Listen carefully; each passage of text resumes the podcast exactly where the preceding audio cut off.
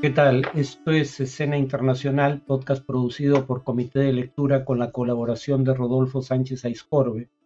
En cuanto a noticias recientes, el presidente Biden en un discurso en Washington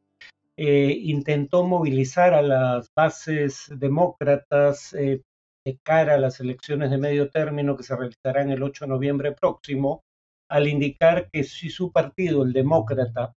eh, mantiene la mayoría en ambas cámaras del Congreso,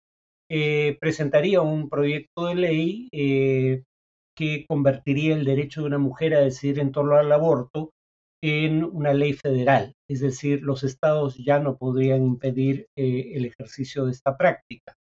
lo dijo de esta manera, si quieren proteger el derecho de una mujer a decidir, entonces tienen que votar. Por eso estas elecciones son importantes. Claro, eh, a los demócratas les conviene enfatizar el tema del aborto, que es un tema en el cual la decisión del Consejo de la Corte Suprema de Justicia,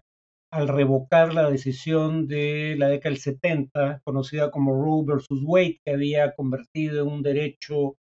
eh, a nivel nacional el aborto y dejaba a criterio de los gobiernos estatales su regulación, eh, pues dadas esas circunstancias, los demócratas eh, tienen interés en enfatizar esa decisión como tema de agenda que es sumamente impopular y en un contexto en el cual a los republicanos les eh, convendría más bien enfatizar eh, los temas económicos. Sin embargo, la decisión de la mayoría conservadora de la Corte Suprema ha añadido la decisión de 12 gobiernos estatales, todos ellos republicanos, de un total de 50, que han prohibido el aborto, ocho de ellos en todo tipo de circunstancias, salvo cuando la vida de la madre está en peligro. Es decir, los republicanos y en general los conservadores en Estados Unidos parecen dispuestos a ayudar a los demócratas en estas elecciones, que pese a todo, sin embargo, probablemente pierdan la Cámara de Representantes, aunque es probable que también retengan la Cámara de Senadores. En, en África recrudece la guerra civil en el norte de Etiopía, el secretario general de la ONU denunció el lunes que la situación está saliendo fuera de control. En agosto se reiniciaron los combates tras cinco meses de tregua, eh, cuando, eh, digamos, el Frente de Liberación de los Pueblos de Tigray, TPLF por sus siglas en inglés, eh, convocó elecciones que ganó eh, debido al hecho de que el gobierno federal a su vez había pospuesto en dos ocasiones de 2020 procesos electorales, alegando que lo hacía debido a la pandemia. El gobierno federal no reconoció estas elecciones convocadas por el em, TPLF eh, y ese fue el origen inmediato de eh, estas confrontaciones. al gobierno federal se han unido aquí milicias provenientes de eh, las regiones de Amhara y Afar, fronterizas con Tigray, que es la región eh, más eh, septentrional de, o sea, más al norte de Etiopía, y que luchan junto al ejército etíope, lo cual en buena medida, dado que distintas minorías étnicas prevalecen en cada una de estas regiones federales, digamos, ha convertido esto en un conflicto interétnico cosa que agrava las circunstancias. Según un informe conjunto de Human Rights Watch y Amnistía Internacional en Amhara, se habría producido una reunión en la cual líderes regionales e incluso nacionales habrían hablado de la eliminación de los tigreños, que es como se suele traducir eh, la identidad étnica eh, de los pobladores de la región del Tigray. Eh, y bueno, eh, además ha involucrado Eritrea, país vecino, eh, antiguo enemigo del TPLF que controla parte del Tigray, eh, y digamos por alcanzar la paz precisamente con Eritrea es que el actual primer ministro de Etiopía, Abiy Ahmed, obtuvo el premio Nobel de la Paz, valga la redundancia, en 2019.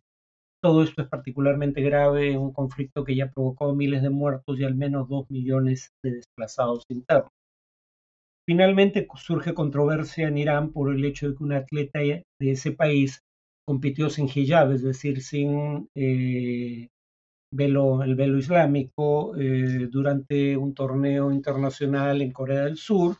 al regresar el Nas Rekabi, que se llama así el atleta en mención, de 33 años, eh, fue eh, recibida con vítores y aplausos en el eh, aeropuerto, pensando que el hecho era una expresión de solidaridad con las protestas que tienen más de un mes en curso en Irán. Rekabi declaró, sin embargo, luego que le habían llamado de manera intempestiva para participar de las competencias y que estaba ocupada poniéndose el equipo y había olvidado ponerse el velo. Sin embargo, el servicio en farsi, es decir, la lengua mayoritaria en Irán de la BBC, la agencia de noticias británica, eh, según esa agencia, repito, para muchas personas las declaraciones se habrían producido bajo coacción, dado que otras mujeres que han competido en el extranjero en otras disciplinas deportivas sin velo eh, indicaron que las autoridades las presionaron para disculparse en retrospectiva. En cuanto al tema de análisis,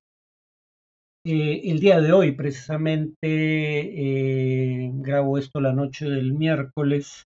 eh, el gobierno del Perú ha invocado los artículos 17 y 18 de la Carta Democrática Interamericana y ha pedido, invocando esos artículos,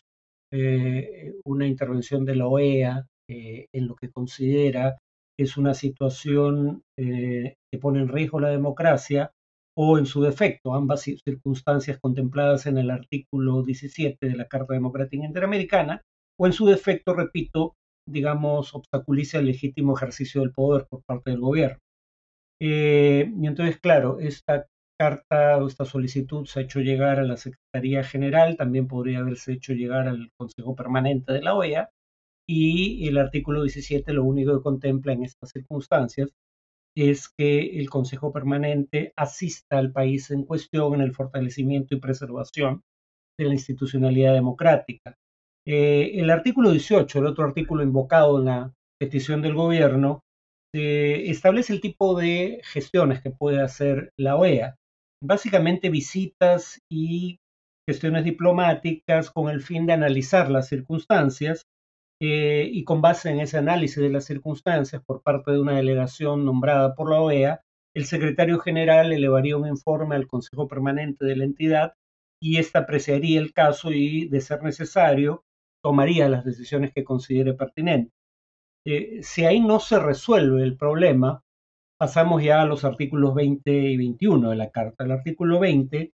habla de una alteración al orden constitucional que afecte gravemente el estatus de la democracia en un país, y ahí eh, ya no solo el gobierno involucrado, sino cualquier estado de la organización, miembro de la organización o el propio secretario general de la misma, podrían solicitar la, digamos, reunión inmediata del Consejo Permanente para apreciar la situación y eh, tomar las decisiones que considere pertinentes. Si estas gestiones son infructuosas, el Consejo Permanente puede convocar a la Asamblea General que a su vez adoptaría las decisiones que estime apropiadas de acuerdo, y cito, con la Carta de la OEA, el Derecho Internacional y la Carta Democrática Interamericana. Eh, según el artículo 21, cuando la Asamblea General constata la ruptura del orden democrático y sus gestiones para restablecerlo son infructuosas, eh, la Asamblea General de la OEA puede suspender la participación en el organismo del país en cuestión si hay una mayoría de dos tercios en favor de hacerlo y el gobierno perdería el derecho a voto en la OEA. Pero recordemos que por ahora solo se están activando los artículos 17 y 18, no los que contemplan sanciones. Eh, pero en todo caso, ese sería el procedimiento en caso de que esto escale. ¿Qué alegaría el gobierno probablemente alegaría que hay una motivación política detrás de los intentos por eh, remover al presidente Castillo del cargo, que podría servirle de evidencia. Eh, acá probablemente sectores de la oposición lamenten el momento en que alegaron un fraude que no pudieron probar, porque probablemente alegaría como parte de la motivación política en su contra el hecho que ni siquiera reconocieron sus opositores su triunfo electoral, pese a que la misión de observación electoral de la OEA, la misión de observación electoral de la Unión Europea, entre otras, eh, consideraron que habían sido elecciones libres y justas, como lo hicieron también eh, los gobiernos de Estados Unidos, eh, el Reino Unido, Canadá o la propia Unión Europea en su conjunto. ¿no? Entonces, ese alegato de fraude ahora va a terminar siendo un boomerang en contra de la oposición. Probablemente también alegue que mientras durante los primeros 21 años de vigencia de la actual constitución eh, la vacancia había sido invocada en una única ocasión contra Alberto Fujimori el año 2000. En los últimos seis años se ha invocado seis veces y hay un intento de vacancia más en curso, o sea, siete en seis años aproximadamente. Eh, y además probablemente apelaría el gobierno a la opinión de la Comisión Interamericana de Derechos Humanos que decía eh, que te estaba, mostraba preocupación por la falta de definición objetiva de la figura de vacancia presidencial por incapacidad moral permanente. Eh, alguien podría cuestionar la competencia de la OEA para intervenir en lo que pasa en el Perú, pero en realidad eh, no hay mucho que decir al respecto. En primer lugar, porque la propia oposición al gobierno invocó a la OEA cuando eh, lo juzgó conveniente. Por ejemplo, cuando dirigentes de oposición viajaron a Washington para pedirle a la OEA, nunca fueron recibidos, eh, por el secretario general, como pretendían, pero pedirle a la OEA eh, que realizara una auditoría electoral en el Perú. Pese a que la misión de observación electoral ya se había pronunciado sobre la legitimidad del proceso y pese a que esa auditoría electoral no está contemplada en la legislación peruana. Pero la propia oposición que ahora critica que se pretenda invocar a la OEA a intervenir, es la que le pidió a la OEA intervenir en su momento con base en un alegato de fraude que no pudo demostrar. Además, habría que recordar que sectores eh, del espectro político que van del centro a la derecha en el Perú fueron los que invocaron la Carta Democrática Interamericana cuando ejercieron gobierno en contra de Venezuela. Eh, y de hecho, cuando la OEA no obtiene una votación, la mayoría de dos tercios necesario para sancionar a Venezuela. Eh, el gobierno peruano es uno de los impulsores del Grupo de Lima para actuar respecto a lo que ocurría en Venezuela al margen de la OEA. Alguien podría decir, bueno, pero en Venezuela hay una dictadura y en el Perú no se ha roto el orden democrático ni hay grave riesgo de que ello ocurra. Por ende, la, invocación del gobierno eh, debería ser improcedente. Eh, tal vez el punto es que eso eh, no lo decide la oposición en el Perú ni la mayoría del Congreso, eso lo decide la propia OEA. Y en realidad aquí el secretario general básicamente tramita el pedido de Perú. O sea, es el Consejo Permanente el que tendrá que discutir si el pedido del gobierno peruano tiene méritos o no. O sea, ya no hay marcha atrás respecto a eso. Em, y claro, la pregunta es eh, eh, cuál sería el contexto político en el que esto ocurre y muy probablemente el gobierno haya tenido en cuenta que han habido sucesivos triunfos de candidatos de izquierda que han accedido al gobierno en distintos países de la región, Colombia y Chile, los más recientes,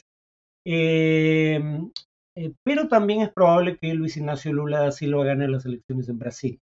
Entonces, la izquierda es más proclive a atender este tipo de reclamos. ¿Por qué? Porque eh, ya hay una visión relativamente generalizada entre los gobiernos de izquierda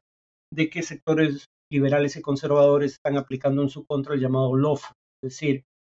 apelar a las cortes como instrumento político en contra de gobiernos de izquierda para eh, derrocarlos inconstitucionalmente. Ese es el alegato.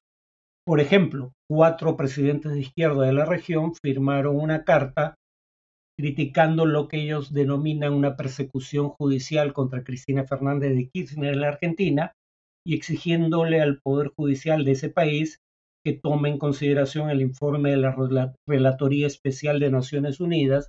que en 2019 eh, encontró indicios de falta de independencia, tanto de jueces como de fiscales, involucrados en casos eh, que a su vez este, implicaban a personajes políticos prominentes como Cristina Fernández de Kirchner. Lo mismo podría decirse del caso de Lula da Silva en Brasil. Aquí hay que tener en cuenta una cosa. en ninguno de los casos el alegato es que el implicado o el imputado sea inocente. Ni en el caso de Castillo en el Perú, en donde los, digamos, los indicios de corrupción son claros, en mi opinión, ni en el caso de Cristina Fernández, donde ocurre lo mismo, a mi criterio, ni en el caso de Lula da Silva, donde si bien no está claro a mi criterio la corrupción de Lula, es un hecho innegable que eh, hubo un problema de corrupción masivo durante su gobierno y particularmente durante el gobierno de su sucesora designada personalmente por él, Dilma Rousseff. Es decir, lo que está en discusión no es la culpabilidad o inocencia de estos gobernantes o exgobernantes. Lo que está en discusión es si tuvieron eh, un juicio justo, es decir, un juicio que siguiera las normas del proceso. Y en el caso de Lula, eh, aunque la, situación es distinta, en mi opinión, en los otros dos casos, pero en el caso de Lula sí hay indicios de eso. ¿no? Están eh, las comunicaciones del el juez Moro con el fiscal, cosa que no debería ocurrir porque el juez debe evaluar los alegatos de la defensa y la fiscalía eh, en igualdad de condiciones, este, no coordinando con una de las partes. En, en, Brasil sí hubo indicios claros de el juicio contra Lula no fue justo, eh, por ende el Tribunal Supremo Federal ordenó su excarcelación, en principio deberían realizarse nuevos juicios en su contra, eh, pero, eh, repito, el Tribunal Supremo Federal no se pronunció sobre la inocencia de Lula, sino sobre la justicia del proceso que se llevó a cabo en su contra. Ese es el tipo de alegato que estaría formulando en este caso el presidente Castillo. Por eso le conviene a la oposición hilar fino en estas circunstancias, eh, porque si bien, como digo, creo que hay indicios eh, serios de corrupción en el Ejecutivo, eh, no da lo mismo cualquier proceder para actuar frente al tema. O sea, yo diría que probablemente lo que correspondería, si acaso eso tendrían que decidirlo los constitucionalistas, es la vacancia que requiere una mayoría calificada. Eh, no un procedimiento que permitiría destituir o por lo menos suspender por tiempo indefinido al presidente del cargo sin una votación eh, por mayoría calificada en el Congreso. Bueno, eso es todo por hoy. Nos vemos en el siguiente podcast.